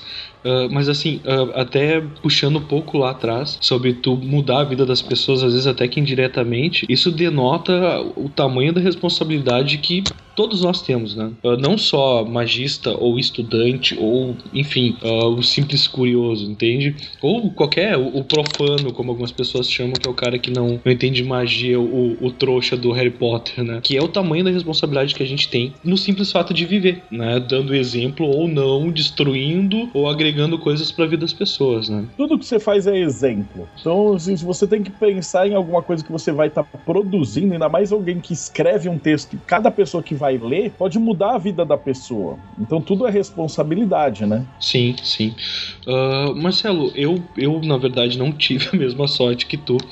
Pelo contrário, eu era o adolescentezinho rebelde que queria ser malvadão, que queria vestir preto. E, e, já ao contrário de ti, eu vou até compartilhar aqui. Fiz algumas besteiras nesse, nesse caso e já compartilho justamente para tentar alertar querendo ou não, de alguma forma. Qualquer pessoa que venha mexer de forma responsável com isso. O Oz também depois vai compartilhar com nós, acredito eu que vai, uh, uma experiência que ele teve. Mas em resumo, assim, para deixar um pouco mais clara essa questão, uh, tempos atrás, na verdade já não era nem tão adolescente assim, foi há pouco tempo, mas trazendo essa ideia de prática irresponsável, porque eu fazia tempo que não estudava, uh, senti necessidade de dinheiro, para ser bem honesto, e fiz um, um ritual fiz uma, um tipo de invocação para pedir ajuda financeira. O Henrique até deve lembrar dessa história, eu comentei com ele, foi numa época que a gente já se conhecia. Sem maiores detalhes, eu fui lá, fiz o que eu acreditava ter de fazer. 15 minutos depois de terminar isso, às duas horas da manhã, eu morava num condomínio no meio do mato, que era um condomínio de lazer. 15 minutos depois, às duas horas da manhã, eu recebo uma ligação do meu telefone, no meu telefone do de um vizinho. Na época eu trabalhava só com arte gráfica, criando sites, que ele precisava de um site e que ele queria me pagar metade do valor naquele momento, às duas da manhã, 15 minutos depois de fazer o ritual. Mas o que depressa, eu fui lá na casa dele, fiz o contrato, enfim, peguei a grana com ele e fiz o site. Por conta do meu despreparo, uma coisa que deveria ter me ajudado e por conta do meu pedido irresponsável, que foi simplesmente preciso de dinheiro de alguma forma, que eu precisava muito na época, eh, eu simplesmente fui, aceitei e fiz. Até hoje eu tenho problemas com esse cliente. Até hoje eu tenho problemas desse cliente me ameaçar processo por não ter usado o site direito e não entender muito bem da questão, tirando toda essa parte de questão legal. Então, foi pouco, foi pouca coisa, foi um resultado muito pequeno perto de uma, perdão da palavra merda, muito maior que podia ter dado, mas já é um exemplo de usar magia no momento de desespero mesmo, né, financeiro, como tem muita gente que passa, uh, de forma irresponsável, conseguir aquilo que tu quer, só que com uma resposta negativa muito maior, que quase faz e faz não valer a pena aquele ganho momentâneo que tu teve. Então, hoje mesmo a gente conversando eu e o Henrique e o cliente tinha descobriu uh, o telefone do Henrique, não tem nada a ver com a história, e começou a encher o saco dele também. Isso depois de três anos já desse acontecimento, não sei se tanto. Por isso mesmo, justamente por eu ter tomado, e essa é uma das coisas mais leves, né? Não pretendo compartilhar coisas piores que já aconteceram, mas justamente por ter essa preocupação com quem está começando a praticar agora, por saber que eu mesmo fui responsável muitas vezes nesse sentido, a gente teve a ideia né, desse segundo programa do Oculta. E eu vou pedir pro Oz, que a dele é um pouquinho mais tensa, né? Se ele puder compartilhar com nós o uso dele de, de magia irresponsável, por assim dizer. É, que eu usei no caso, assim, que foi uma experiência é, desagradável, que vai de encontro com minha frase lá no início. Assim, eu tinha um grupo de estudos, né? Voltado por, por espiritualidade, que abrangia o o kardecismo, a umbanda, né? E todas as ramificações. E num dia eu tava com a minha ex-esposa, por causa do, de um dos centros, né, que a gente trabalhava, vamos dizer assim, ia ter um, uma palestra sobre apometria com apometras, né, que atuavam na, na Baixada Santista. E assim, assisti uma palestra, né? E eu sempre fui muito curioso para tudo e muito empolgado vi tudo aquilo assim muito grandioso, né? A facilidade, é, pelas técnicas, é, a concentração, todo aquele, aquele mundinho. Né? Assistimos e depois teve o um encerramento. Teve algumas práticas lá, né? Demonstrações. E o que acontece com geralmente quem está empolgado é viver aquela empolgação. E calhou de eu ia ter um amigo meu que também participava desses estudos e tal e não encontrei, entrei tentar contato com ele de alguma forma o telefone e descobri que, no caso, a mãe dele estava. Assim, ele estava indo até o hospital porque a mãe dele tinha passado mal no serviço e tal. Aí tá, vamos pra casa, vem a casa, no caso. E chegando lá, tive a brilhante ideia de que vamos pegar o conceito inicial ali da apometria, né, de alguma das técnicas, e vamos irradiar a cura para a mãe dele. Aí teve todo o preparo, né, da que a gente tinha um espaço dentro de casa para isso, e tá, todos aqueles rituais de limpeza, concentração e tá. Pegando o básico ali, né, que a gente aprendeu, aprendeu que foi passado, né, sobre a técnica e até acrescentando mais coisas em cima. E o que aconteceu? É, dando todos os comandos, que eu não vou citar quais são, fazendo, né? Cada comando de entrar em contato, de elevar, disso, aquilo, aquilo outro. Calhou que, assim, a gente não tinha nenhum conhecimento sobre o estado dela no hospital. E eu fui me sentindo cada vez mais tenso cada comando eu me sentia mais assim fisicamente eu me sentia com a sensação de que eu estava perdendo alguma coisa e um frio que começou a tomar conta de mim e aquele frio foi tomando conta tomando conta, eu cada vez tremendo e fiquei num, tendo assim visões, né, do, do que estava acontecendo comigo. E eu via assim todo um lugar escuro. E ainda assim, eu achando que podia ser natural do que estava acontecendo, mas com aquela sensação de que você está fazendo besteira. E no caso, a minha, minha esposa estava em transe, onde eu estava. Ela estava sentada, eu estava em pé, e assim, eu em pé e já me encolhendo, né? Eu não, já não estava conseguindo mais ficar na posição que eu estava. Ela sentada, com as mãos erguidas, né? Assim na frente dela, e chorando muito. E assim, ela chorava como se tivesse assim as mãos na frente dela, como se tivesse com uma alguma coisa nos braços, né, na mão. E eu ali é,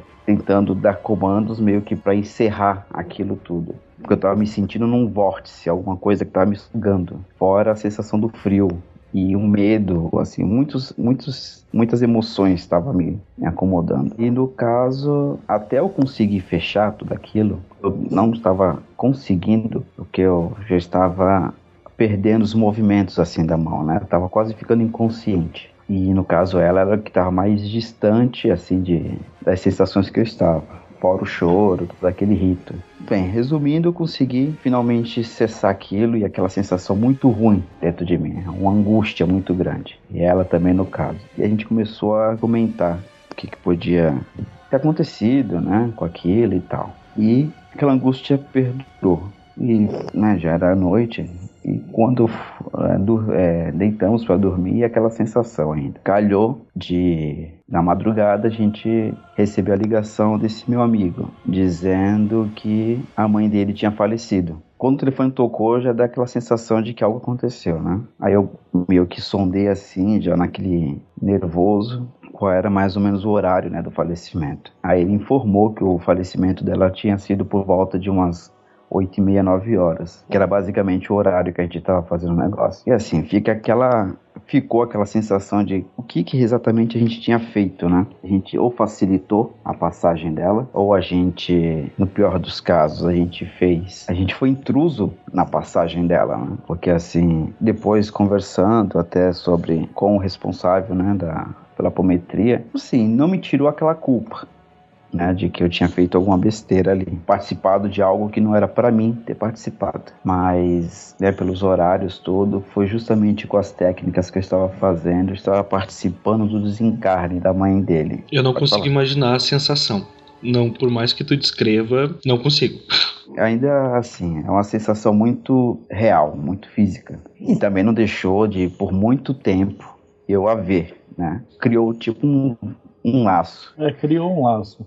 Por isso que você tava sentindo aquilo lá. Ela já tava indo, você quase foi junto. Se fosse alguma coisa sugestiva, a gente já sabia o que estava acontecendo com ela, né? Pra, mim, pra, na nossa concepção, até a gente saber re, o real acontecimento, ela só tinha passado mal, a gente tava de repouso no hospital, né? Deixa Mas eu perguntar um negócio. Tudo a ver com a gravidez, tudo. Oi. Uh, existia uhum. esse perigo real de tu partir junto? Dependendo Olha. de como é que fosse. Provavelmente não que os, os guias dele não iam deixar. Isso. Mas dependendo do caso, ele ia sentir quase tão ruim quanto. Ele ia se ancorar nas energias que ela tava lidando, ele ia ser arrastado pro buraco. Tanto que depois, como ele falou, ele ia justamente perguntar se ela não ficou voltando pra te, te azucrinar depois. Que a hora que você É, fez essa âncora, ela vai. Ela, ela não, né? É o reflexo da energia, dessa dor, dessa partida e tal, é que ficou voltando em onda. Ia até te perguntar se isso tinha acontecido, você já respondeu. Por muito tempo, assim, às vezes eu até assinto, né? Mas naquele,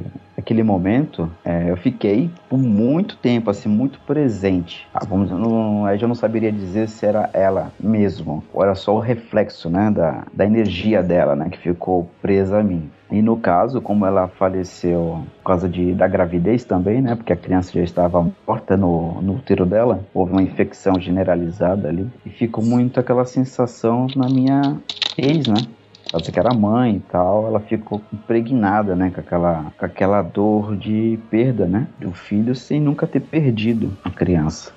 Um, uma- um filho até. Mas foi tenso. Até assimilar tudo aquela, aquele erro, né? Erro por vários motivos, né? Porque era um erro de técnica, porque eu não tinha familiaridade com aquilo. Falta do conhecimento real que estava acontecendo com a pessoa. Até mesmo a prepotência, né? Que você acaba sendo muito confiante. Isso é fácil de você lidar, né? Você fazer. E por A mais B, eu percebi que em todo lugar você pode chegar assim, né? Você chegar chegando. Em relação a tudo isso que a gente conversou, eu acho que de minha parte fica uma coisa simples e básica. A gente tem um mantra no restaurante que eu trabalho que é: se tu não faz, não tem certeza. Se não tem certeza, não faz, sabe? Então acho que não tem aviso melhor que eu possa passar para qualquer pessoa que esteja iniciando ou que já esteja até mais avançado nessa questão de estudo, por mais que eu também seja um iniciante, acima de tudo que é cuidado, responsabilidade, porque como a gente notou, isso pode ser sim uma forma de controlar a realidade ao teu redor, de fazer bem para as pessoas e para ti mesmo, mas também uma forma incrivelmente fácil de se estrepar. Totalmente, você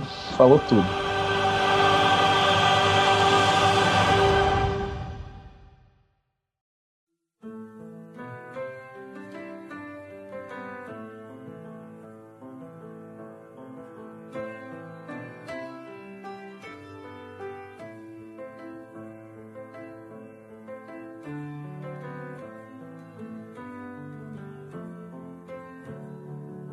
Bom, a gente vai partindo pro encerramento do episódio aqui. Cara, esse papo que foi mais do que qualquer coisa uma aula, né? Todos nós estamos lis- lisonjeados com a presença e com a quantidade de conhecimento que a gente recebeu aqui. Então eu quero agradecer, Marcelo, pela tua presença. Foi um prazer para nós. Ah, eu que agradeço. Pra mim não foi nenhuma aula, porque se vocês pararem pra escutar mais vezes o que eu falei, eu não falei nada mais do que o óbvio. Uhum. Então eu não falei nada genial ou alguma coisa maravilhosa ou brilhante, ou nada. Eu falei o óbvio. É que as pessoas simplesmente atropelam o óbvio. Por isso que tem tanto nego se ferrando com magia hoje em dia. Mas se você parar pra pensar em tudo que eu falei, não tem nada que é ilógico, absurdo, né? São coisas óbvias. Uhum. Que as pessoas É deviam o que mais falta mesmo, Eu né? no básico. É, mas é, mas é comum que o óbvio não seja visto, né?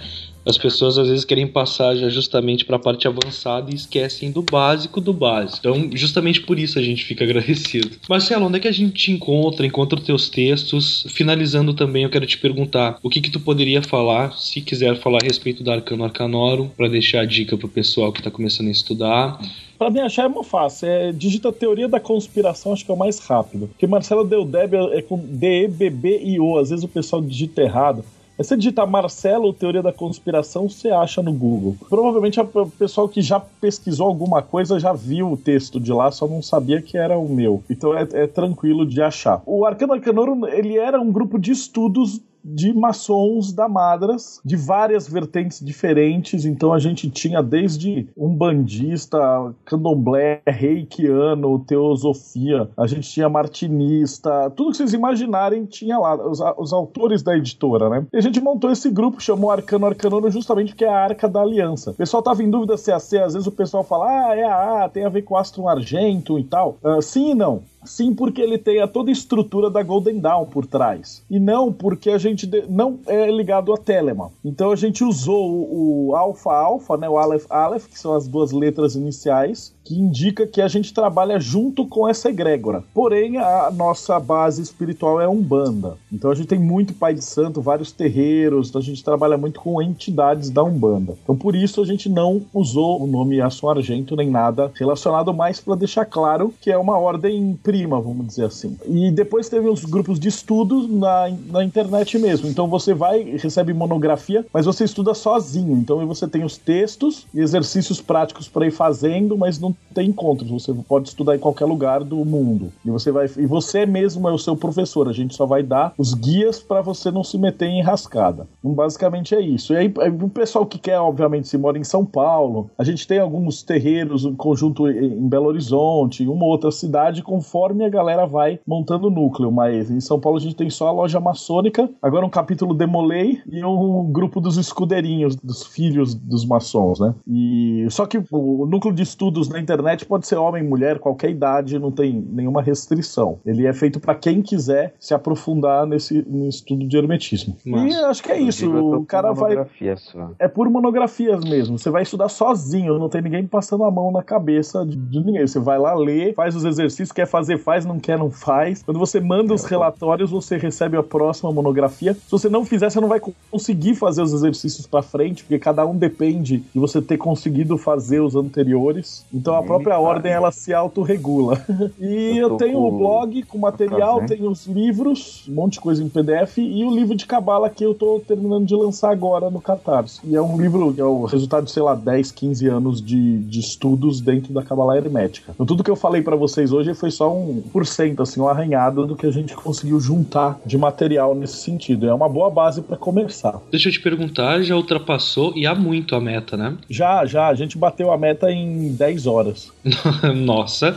Bom, Foi isso, o recorde, né? isso só Foi um denota. recorde é, foi, foi um recorde de novo do, do Catarse. Mas é, denota que tem uma galera que tá querendo estudar, porque ó, não é um livro, assim, ele não é barato, porque a Não gente mesmo. decidiu fazer é um livro colorido. A gente falou, puta, vamos fazer em formato fascículo, um pouquinho, mas, cara, o livro é de história da arte, então tem muito quadro. E às vezes eu preciso mostrar, falar, porra, o cara tá falando de Tiferet com Gefurah, então ele usa as cores vermelho, amarelo, não sei o que no quadro. Então precisava de cor. E pra fazer cor, você não vai fazer num papel vagabundo. E o cara vai guardar esse livro pro resto da vida. Então, porra, vamos fazer capa dura. Ah, mas vai ficar uma facada. Fala, porra, mas você divide no cartão, é uma vez na vida que você vai gastar esse dinheiro. Então vale No a meu pena. caso foi uma vez no boleto só. Ai, Eu sei que é caro, mas assim, a gente falou, cara, vamos fazer um negócio que pelo menos vai durar o resto da sua vida. E aí a galera que vai estudar, meu, tem 700 páginas, só que ele faz a estrutura de trás pra frente. Então vai de Tave até Aleph. E a hora que chega no último capítulo, ele manda você ler de trás pra frente os capítulos. Então de Aleph até Tave. Então, na verdade, na verdade, pra você terminar esse livro, você vai ter que ler 1400 páginas. Porque vai ter muita referência que eu faço de caminho que eu não falei do caminho ainda. Então você tem que ler até o fim e depois fazer a volta, pra você entender tudo. que genial. Então a galera que se dispôs a, a seguir isso e estudar isso vai pegar uma base muito boa pra estudo depois. Então é isso. Eu acho que a gente pode encerrar aqui. Novamente agradecemos a participação de todo mundo e a gente espera você, ouvinte, no próximo Oculta Podcast.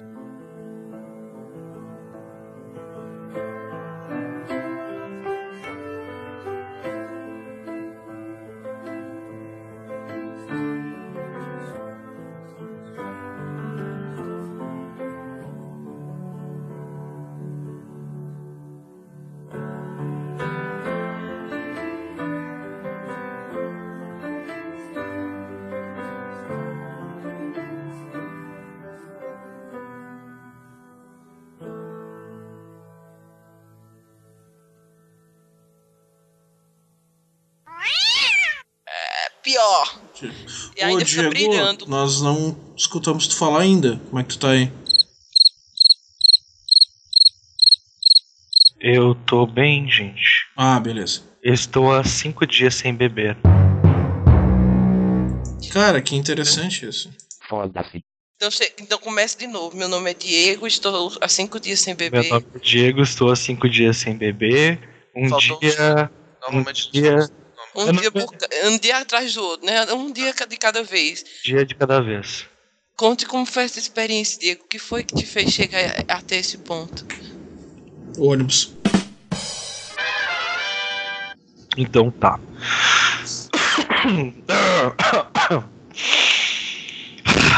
Um, dois, três.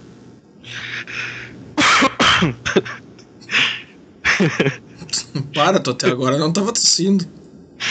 Ah, peraí. Eu começo então? Não sei. Eu, eu tenho nervoso. Eu tenho vergonha. Bem-vindos ao podcast Oculta, onde magia, ocultismo, paranormalidade, por que não, cultura pop underground. Não consegue, né? Errou! É, Errou! Tará, tará, Diego, Diego, Oi. não lê, não lê, não estressa. Vai falando. Na, da Cara, primeira vez que você tá melhor falou. do que naquele primeiro coisa lá. Uhum, e da primeira. Eu tava bem mais nervoso. Isso. É. Tem calma. vai- no lugar de você ler e pausado, vai fazendo. Foi você que escreveu, então você sabe o que tem aí. É, É, mais ou menos. é.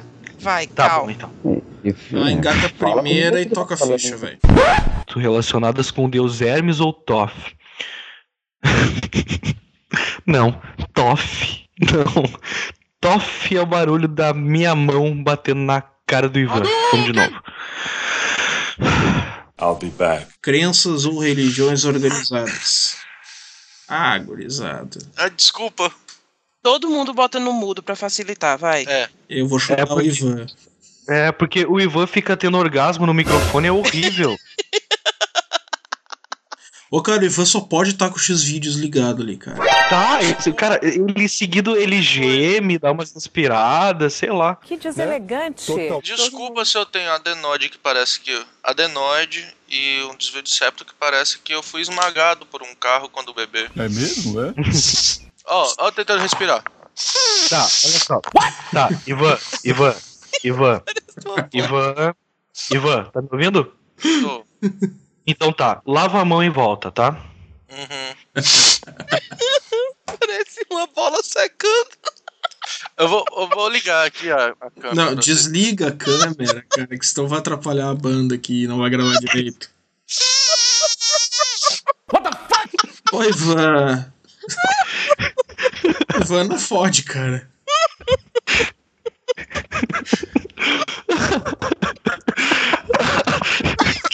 Que filha da puta! Respirar pra mim é algo difícil. merda. A gente percebeu. Tá, todo mundo no mudo, vai, Henrique, por favor. Acabou.